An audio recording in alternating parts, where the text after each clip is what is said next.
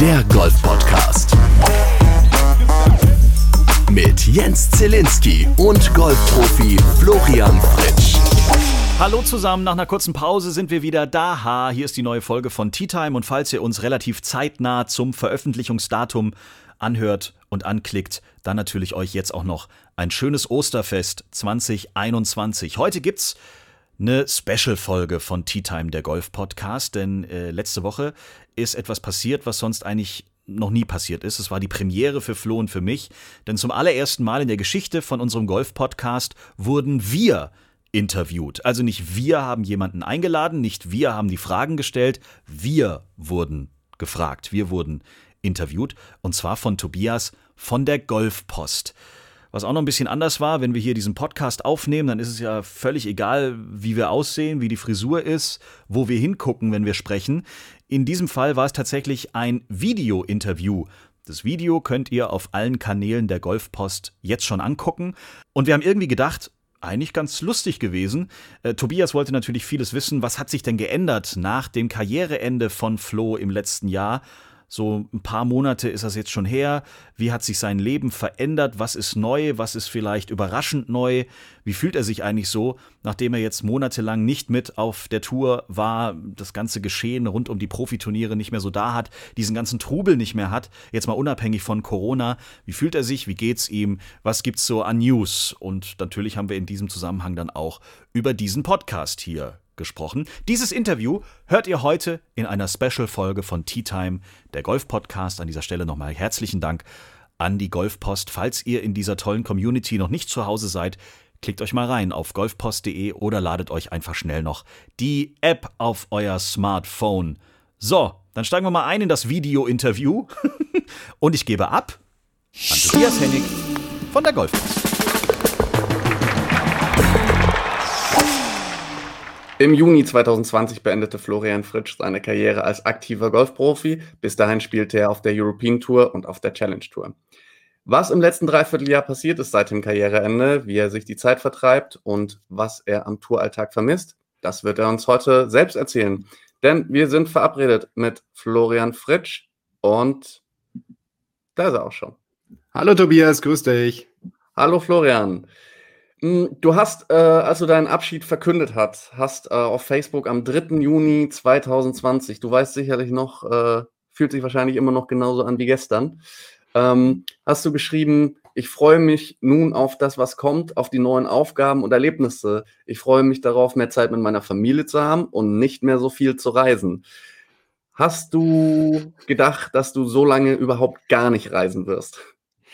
Also es ist ja am Ende tatsächlich so gekommen, dass ich fast jetzt genauso viel unterwegs bin wie zuvor. Ähm, ich mache ja bei der PGA of Germany die berufsbegleitende Ausbildung über die Tutorenseminare. Das heißt, neben den normalen Seminaren, die ich mit den anderen Azubis meines Lehrjahres besuche, besuche ich auch diese komprimierten Tutorenseminare die in Summe kommen schon auf ein paar Tage und das gekoppelt noch mit meinen anderen Aktivitäten, die ich habe, zum Beispiel für den Landesverband Niedersachsen-Bremen oder auch andere Dinge, die ich betreue, bin ich eigentlich fast genauso viel unterwegs wie, wie zu meiner aktiven Zeit. Ähm, vielleicht nicht ganz so viel und natürlich auch den aktuellen Einschränkungen geschuldet, nicht ganz so viel, wie es eigentlich ursprünglich geplant war. Ähm, aber es äh, hat sich dann doch nicht so ergeben, wie ich es ursprünglich vorhatte.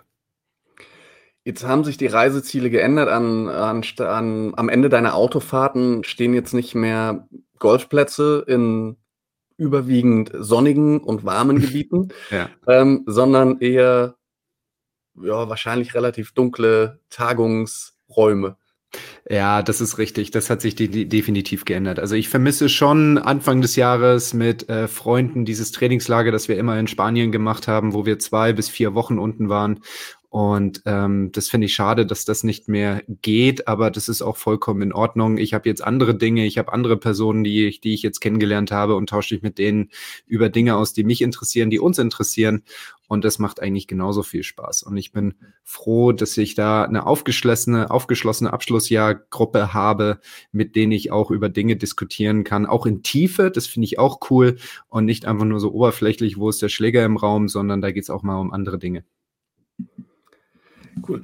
Gehen wir vielleicht mal noch äh, das Ganze ein bisschen chronologisch an, sozusagen, und nochmal zurück ähm, auf, auf letzten Juni. ähm, mit, mit welchen Erwartungen bist du damals sozusagen in, in das, ich weiß gar nicht, wie man es nennen soll, in die, äh, in die Profisportlerrente? Mhm. Ähm, wenn man mit äh, 34, vielleicht können wir das ganz an den Anfang stellen, wenn man mit 34 Jahren seine Karriere als, als Profi, als Golfprofi beendet, steht bei den meisten ja nicht bis zum Tod am Pool liegen, sondern ja. ähm, es muss irgendwie weitergehen.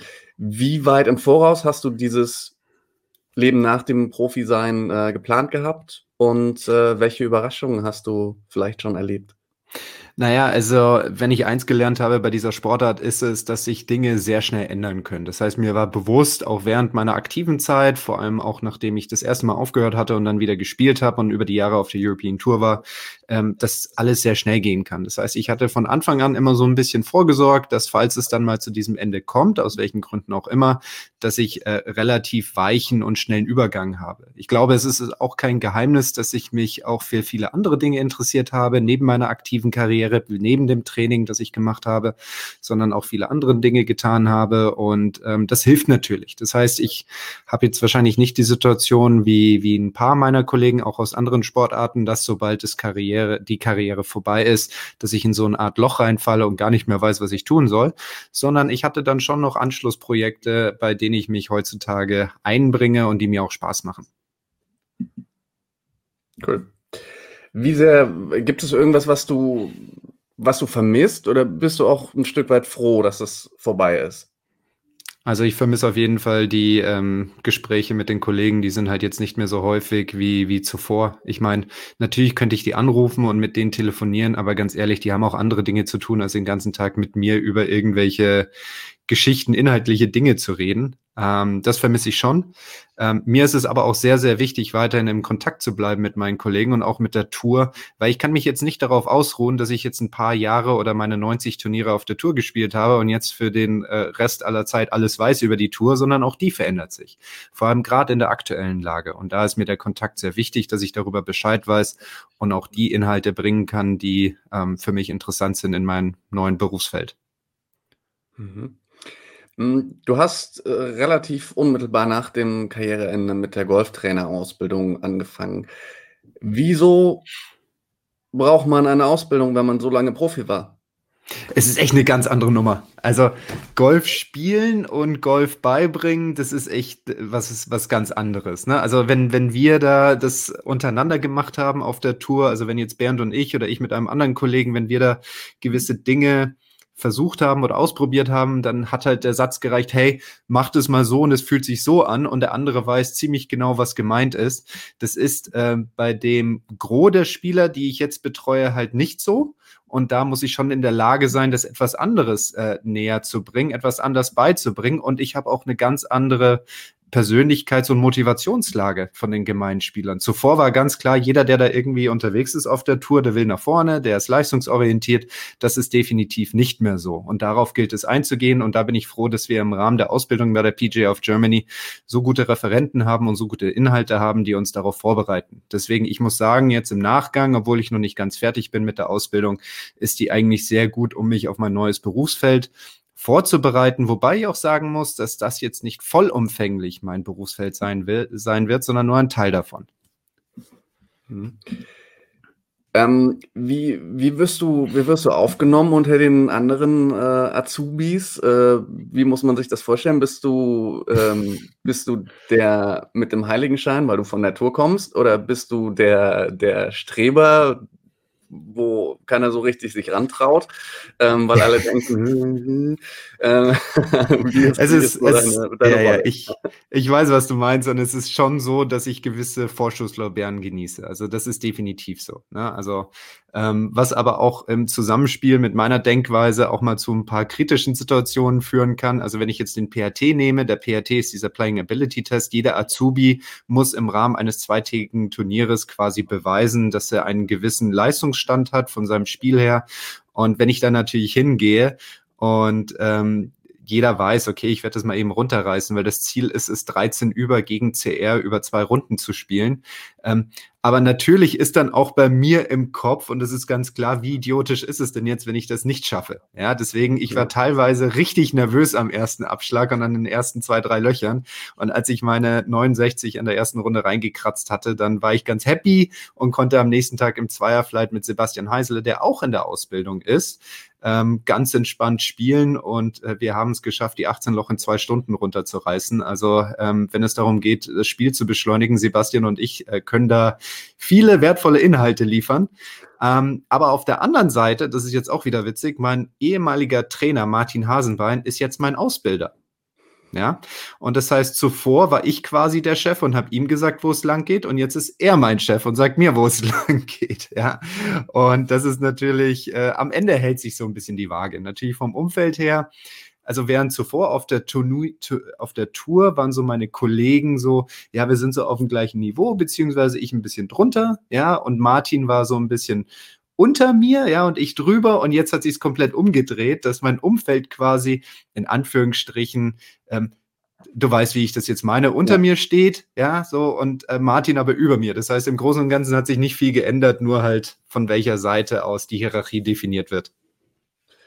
Äh, es scheint äh, zu einigen äh, neuen Perspektiven zu führen, dein, dieser Einschnitt in dein, in dein Leben. Ähm, jetzt ist ist ja so, dass deine äh, Ausbildung zum Golflehrer nicht das einzige Projekt ist, das du mhm. nebenbei machst. Ähm, du warst ja auch schon als äh, während deines Profi-Daseins, wer das so ein bisschen verfolgt hat, sehr interessiert an dem, was links und rechts um dich herum passiert. Ähm, deswegen ist schwer vorstellbar, dass äh, Golflehrer sein äh, oder Golflehrer werden die einzige Beschäftigung ist. Du bist äh, beispielsweise auch im ähm, äh, als Trainer, aber nebenbei schon tätig. Das ist richtig, genau. Also ähm, ich habe in Heidelberg-Lobenfeld, nachdem ich mich dazu entschieden hatte, aufzuhören, die Möglichkeit anzufangen. Dort ähm, durfte ich dann Gruppen über betreuen. Also ich hatte eine Jugendgruppe und natürlich auch, ähm, nee, ich hatte zwei, vier Jugendgruppen insgesamt und darf inzwischen unter Ted Long die ähm, die Mannheimer Mannschaft als Co-Trainer betreuen, was mir natürlich sehr viel Spaß macht. Es ist, ich glaube, kein Wunder, dass ich dem Leistungssport sehr zugeneigt bin. Das ist auch das, wofür ich mich interessiere. Aber eben auch die Entwicklung im unteren Bereich. Quasi mein Fokus, den ich mir gesetzt habe, ist als Berater, Mentor, Trainer, Professional für den Altersbereich 16 bis 30 einfach zur Verfügung zu stehen. Und da war immer ganz klar, dass die Golflehrerausbildung einfach dazugehört, dass das einfach komplementär wichtig ist. Aber natürlich interessiert mich auch das Durchführen von Turnieren, das Veranstalten von Turnieren. Dazu habe ich auch die Ausbildung gemacht. Ich bin IST Diplom Sportmanager und ähm, genau, habe ähm, auch damals die Golflehrerausbildung angefangen. Ich habe Sport und Entertainment Management in den USA studiert, zwar ohne Abschluss, aber ich hatte sechs Semester, wo ich mich darauf konzentriert hatte und ähm, das waren einfach Dinge, die mich interessiert haben und ich konnte mir einfach nicht vorstellen, einfach nur Golf, Golf, Golf, Golf, Golf zu machen, sondern auch andere Dinge zu tun, die mich einfach interessiert hatten. Und das habe ich getan. Und ähm, das ist auch das, worauf ich mich fokussieren möchte. Ja, also sehr breit gefächert. Ob das dann zu einer Spezialisierung führt, ist einmal dahingestellt. Aber ich möchte meine Finger in vielen Spielchen mit drin haben.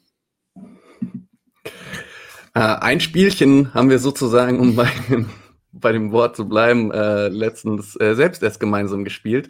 Ähm, du insbesondere mit meinem Kollegen Benjamin Reef, denn du hast auch ähm, an einer Artikelserie äh, mitgeschrieben mhm. bei uns und dort deine Einflüsse, ähm, deine ein, nicht deine Einflüsse, deine, deine äh, Erlebnisse aus deiner Profikarriere einfließen lassen.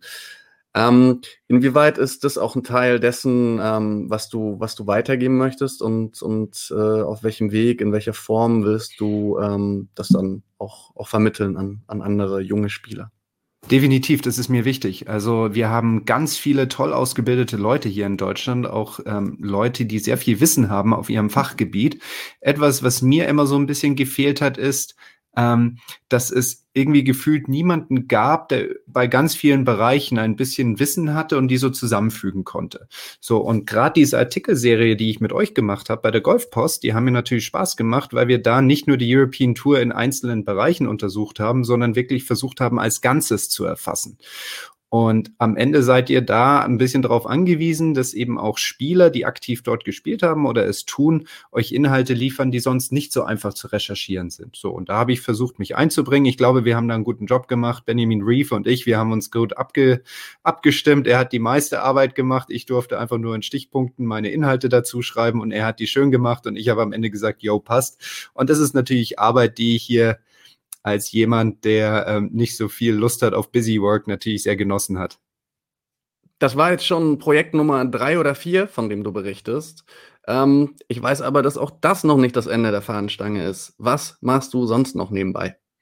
Ja, nebenher, vor einigen Jahren kam ein gut, guter Bekannter auf mich zu und hat gesagt, du, pass auf, ich komme so ein bisschen aus dem Radio-Business und ich komme so ein bisschen aus dem Podcast-Business. Hättest du nicht Lust, mit mir ganz, sag ich mal, befreit über das Thema Golf zu sprechen und nicht im Sinne von, hey, wir sind jetzt die 37. Art und Weise, deinen Slice zu kurieren und wir sind auch nicht die zehnte Art und Weise, ähm, wo es mit der Golfreise hingehen soll, sondern wir wollen versuchen, Golf als Ganzes zu erfassen. Wir wollen Inhalte verbinden zusammen mit Entertainment, zusammen mit ähm, bisschen Wissen und all diese Dinge, die halt um Golf drumherum passieren. Und deswegen hat es mich sehr gefreut, als mich damals Jens Zielinski angerufen hat und gesagt hat, hey, lass uns das doch machen und ich habe gesagt, ja klar, finde ich total cool. Und jetzt haben wir schon einige Folgen produziert. Und ich glaube, die Hörer, die das Interview jetzt hier schauen, die wissen ganz genau, worum es geht. Und Jens, ich glaube, du darfst uns jetzt dann auch gleich vorstellen, oder?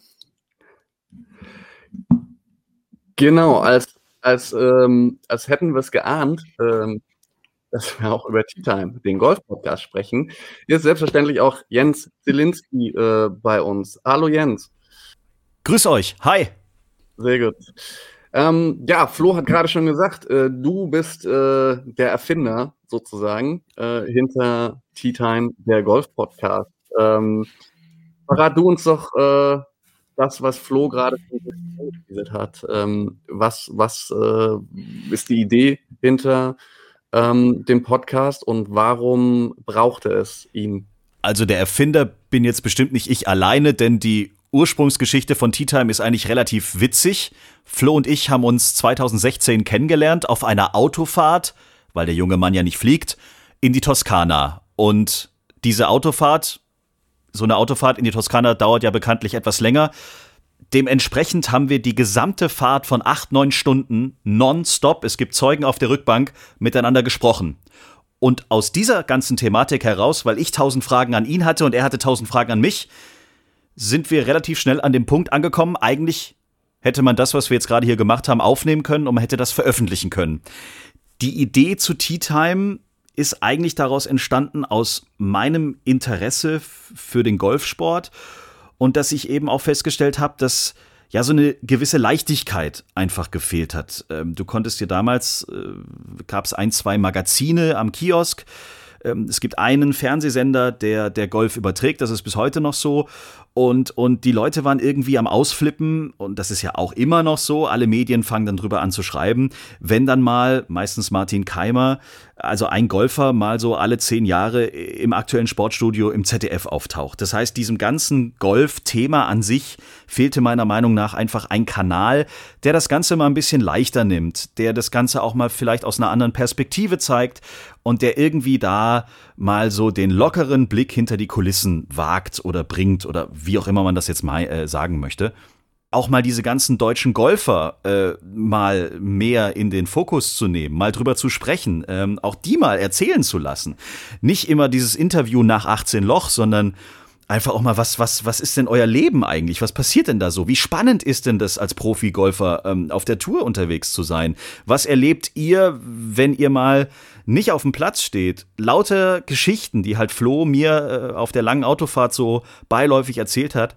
Und, und das fand ich halt spannend und das war so ein bisschen die Basis für Tea Time. Wir haben in diesen letzten zwei Jahren schon einige Abenteuer erlebt. Ähm, äh, Johannes Lochner, der ehemalige Bob-Weltmeister, musste ähm, auch schon mal halbnackt, also im Borat-Kostüm, weil er hier im Podcast eine Wette verloren hatte gegen Flo, äh, musste er im Borat-Kostüm halbnackt ein paar Loch spielen auf einem Golfplatz in der Nähe von München. Ähm, wir haben letztes Jahr unser erstes Tea Time Golfcamp durchgeführt in Bad Griesbach. Natürlich auch eine Geschichte, die vor allen Dingen für unsere HörerInnen äh, was ganz Tolles ist, weil du einfach bei Flo und in dem Fall sogar auch bei Bernd ähm, dann ein paar Trainingstage hast. Also beim echten European Tour Profi, jetzt in dem Fall müssen wir sagen, bei einem Ex-Profi, äh, einfach mal mitkriegst, wie das so auf dem Platz funktioniert. Und, und so machen wir eben abseits des, des Audio-Podcasts eigentlich auch noch regelmäßig, solange es die Pandemie zulässt, immer mal wieder Geschichten, die vielleicht andere Medien oder andere äh, Podcasts vor allen Dingen, wir sind da mittlerweile nicht mehr der Einzige, aber ich glaube, dass wir da zumindest einzigartig unterwegs sind, dass wir eben auch noch andere Dinge abseits des Podcasts machen. Ja, vielleicht eine, eine kurze Erklärung. Hier ist ständig von einem Bernd die Rede. Mhm. Äh, Flo hat das vorhin auch schon wie selbstverständlich rausgehauen. Die Rede ist selbstverständlich von Bernd Ritthammer. Ähm, ja. Äh, genau. Äh, guter Freund, ich glaube mittlerweile von euch beiden und äh, äh, langer Wegbegleiter auf der Tour natürlich auch von, von Florian. Ähm, genau, und äh, Bernd ist in der Offseason immer mal wieder auch dabei. Ähm, jetzt ist er glücklicherweise wieder ähm, auf Achse aber wenn er nicht dabei ist, ähm, dann ist auch eher regelmäßiger Gast in Tea Time, der Golf-Podcast. Ähm, ja, Florian, wie ist das, äh, wie ist das für dich? Ähm, du hast, äh, Jens sagte es ja gerade auch nochmal, du bist nie geflogen oder schon lange nicht mehr geflogen, viel Auto gefahren. Wie war dein Podcast-Konsum äh, auf, auf Autofahrten, bevor du selber einen gemacht hast? Ich habe zwar lange gebraucht, um dorthin zu kommen, aber der ist natürlich massiv. Also ich äh, interessiere mich sehr stark für so Themen und inhaltliche Podcasts und natürlich auch für ein, zwei Podcasts, die Jens neben uns auch produziert. Äh, wir sind ja nicht der einzige Podcast, den er produziert. Und da kommen auch manchmal ein paar witzige Geschichten vor. Meine Frau findet das immer dann total peinlich, weil wenn ich da mal einen Podcast höre mit einem, äh, mit einer Person da drin, die, äh, das, die, die mich einfach fasziniert, das Thema, das ich einfach cool finde, dann google ich diese Person und rufe einfach an weil ich dann einfach mit der darüber sprechen will. Und die findet das immer total peinlich. Aber ähm, meine, meine Erfahrung ist die, dass die, die ich dann anrufe, es immer ganz cool finden, weil die dann sagen, endlich interessiert sich mal einer dafür. ja, also es werden, ich werde nicht der Einzige sein, der sich dafür interessiert, aber das ist dann immer so der, der, der, der Spaßspruch, den ich dann immer abbekomme. Und insofern, Podcasts haben inzwischen schon einen starken ähm, Zugang zu meinem Leben gefunden. Sehr gut. Ja, äh, Podcaster. Ähm, Jens, äh, du bist äh, sozusagen ähm, genuin ein, ein Podcaster. Ähm, Im Vergleich zu den Sachen, die du sonst äh, produzierst und äh, aufnimmst, ähm, wo ordnet sich da der Tea Time Podcast ein? Naja, man darf ja nicht vergessen, dass es trotz alledem eine Nische ist, äh, was das Publikum angeht für, für, für so einen Podcast. Wir wissen ja, wie viele Menschen im deutschsprachigen Raum ähm, die Golfschläger schwingen. Dementsprechend ist es uns auch von vornherein bewusst gewesen, ähm, dass da jetzt nicht die Milliarden von Menschen nur darauf warten, dass endlich ein, ein, ein großer Golf-Podcast ähm, zum Leben erweckt wird. Also man kann das jetzt nicht vergleichen mit, mit den großen Podcasts, die man so kennt oder, ähm, oder mit, mit Fußball-Podcasts zum Beispiel, weil du ja da schon mal allein von der Zielgruppe her viel mehr Menschen hast, die sich äh, eben für diesen Sport interessieren. Äh, dennoch, und das haben wir jetzt in den letzten zwei Jahren in den über 70 Folgen mittlerweile geschafft, um es in der Golfsprache zu sagen, äh, wenn wir mittlerweile eine neue Folge veröffentlichen, dann spielen wir schon deutlich unter Paar. Also wir haben schon ein bisschen was hingekriegt und freuen uns da auch, ähm, dass wir da so viele Hörer mittlerweile haben. Sehr gut. Äh, Tea Time, der erste Podcast auf dem Weg zur 59. ähm, das ist schön, das ist gut. Das ist sehr gut, ja. Bin ich gut. Ja, äh, den Claim verkaufe ich euch gern. Das machen wir nachher. Okay. Ähm, ähm, eine Sache äh, noch zum, ähm, zum Podcast. Ihr habt diese wunderschöne Tradition und ähm, als ich äh, einmal teilnehmen durfte am Podcast, ähm, hatte ich auch einen Flachwitz dabei. Ähm, jetzt macht ihr das schon über 70 Folgen, habt ihr gerade gesagt. Was war denn bisher der beste Flachwitz? Vielleicht die Frage an dich, Jens, weil äh, Flo erklärt ihr, erzählt ihr ja eigentlich immer und äh, zwingt, zwingt alle anderen äh, da auch was zum Besten zu geben. Ja, also äh, die Geschichte des, des Flachwitzes, des Hammergags tatsächlich, ist, ist auch äh, ja, seit der Pandemie bei uns äh, im, im Podcast drin. Das ist reingekommen, seitdem Bernd bei uns ist. Ähm, Flo hat ja seit Anbeginn von Tea Time seine eigene kleine Rubrik, die fünf Fragen an Flo. Ähm, unsere HörerInnen können uns da ihre Fragen schicken und Flo beantwortet die dann. Das ist auch ganz wichtig. Also Tea Time ähm, ist auch von vornherein immer so konzipiert gewesen, dass wir ganz viel mit unseren HörerInnen gemeinsam da machen wollen. Also wer eine Frage hat, wer einen Themenvorschlag hat oder ähm, wer eben sagt, hey, bei uns im Club wird gerade das und das diskutiert oder wir hatten oft auch so Regelfragen, ähm, dann kann man die uns jederzeit schicken oder uns auch am besten eine, eine Voicemail schicken über unsere Social-Media-Kanäle oder über, über, unsere Homepage t-time.golf ähm, und dann besprechen wir das äh, in Tea Time. Dementsprechend aber wollte Bernd auch eine eigene Rubrik haben und dann waren wir relativ schnell bei dem Punkt, äh, Ritthammer, Hammer, Gags. Und ich weiß nicht, woher das kommt. Vielleicht findet Bernd sich besonders lustig. ich weiß es nicht genau. Auf jeden Fall, äh, ja, irgendwann, wenn wir das Ding aufnehmen, dann merkst du schon, dass er anfängt, ähm, im Handy zu gucken, zu googeln ähm, nach, nach den besten Flachwitzen der Woche, um die dann hier rauszuhauen. Aber um ehrlich zu sein, ich, mir fällt jetzt gerade nicht der beste irgendwie ein. Mein Lieblingsflachwitz, den er bis jetzt gebracht hat und der, der ist mir echt im Kopf hängen geblieben, ist, Stiftung Warentest hat Besteck getestet. Das Messer hat am besten abgeschnitten. ja, also für, für die Zuschauerinnen, so Tea Time hat ganz schön Niveau. Das muss man schon sagen. ja, das ähm, Messer hat am besten abgeschnitten.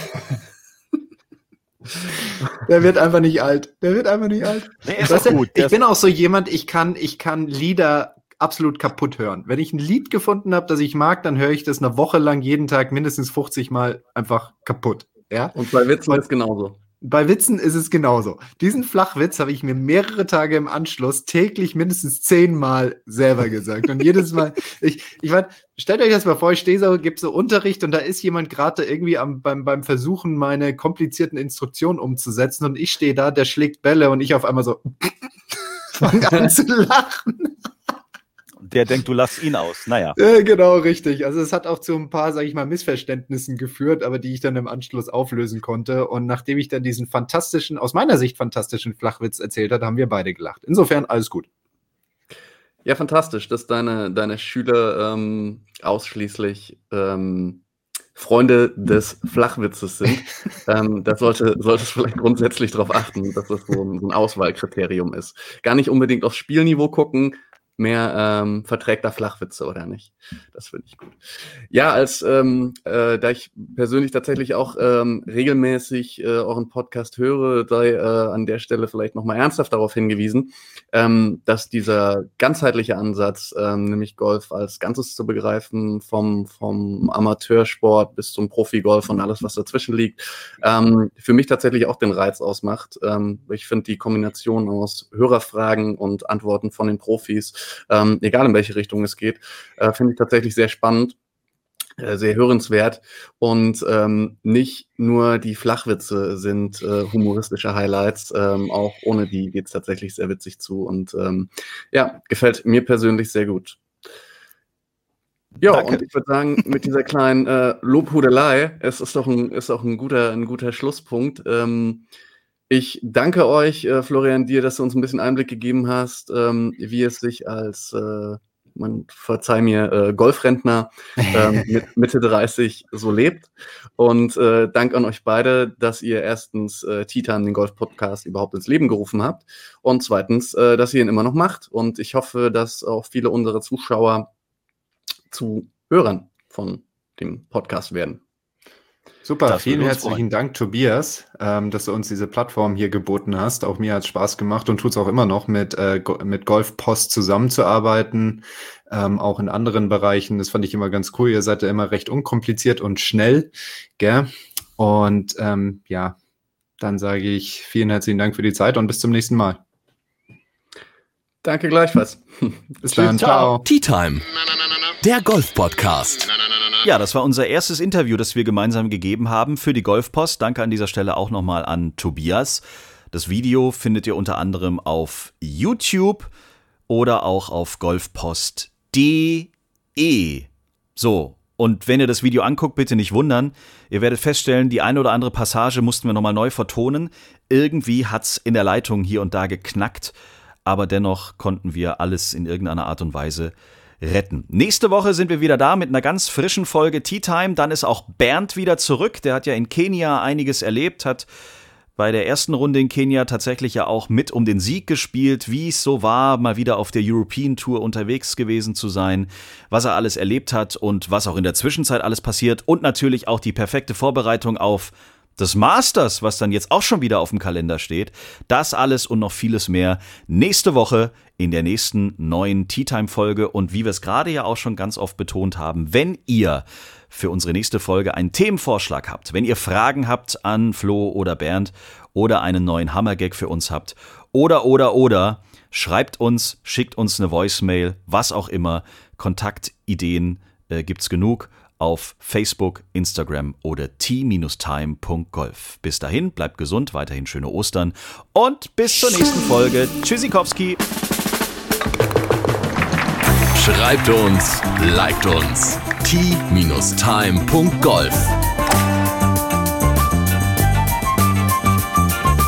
Tea Time, der Golf-Podcast. Auch auf Facebook und Instagram. Tea Time. Tea Time ist eine Produktion von Pot Ever. Infos und noch mehr spannende Podcasts gibt's auf potever.de.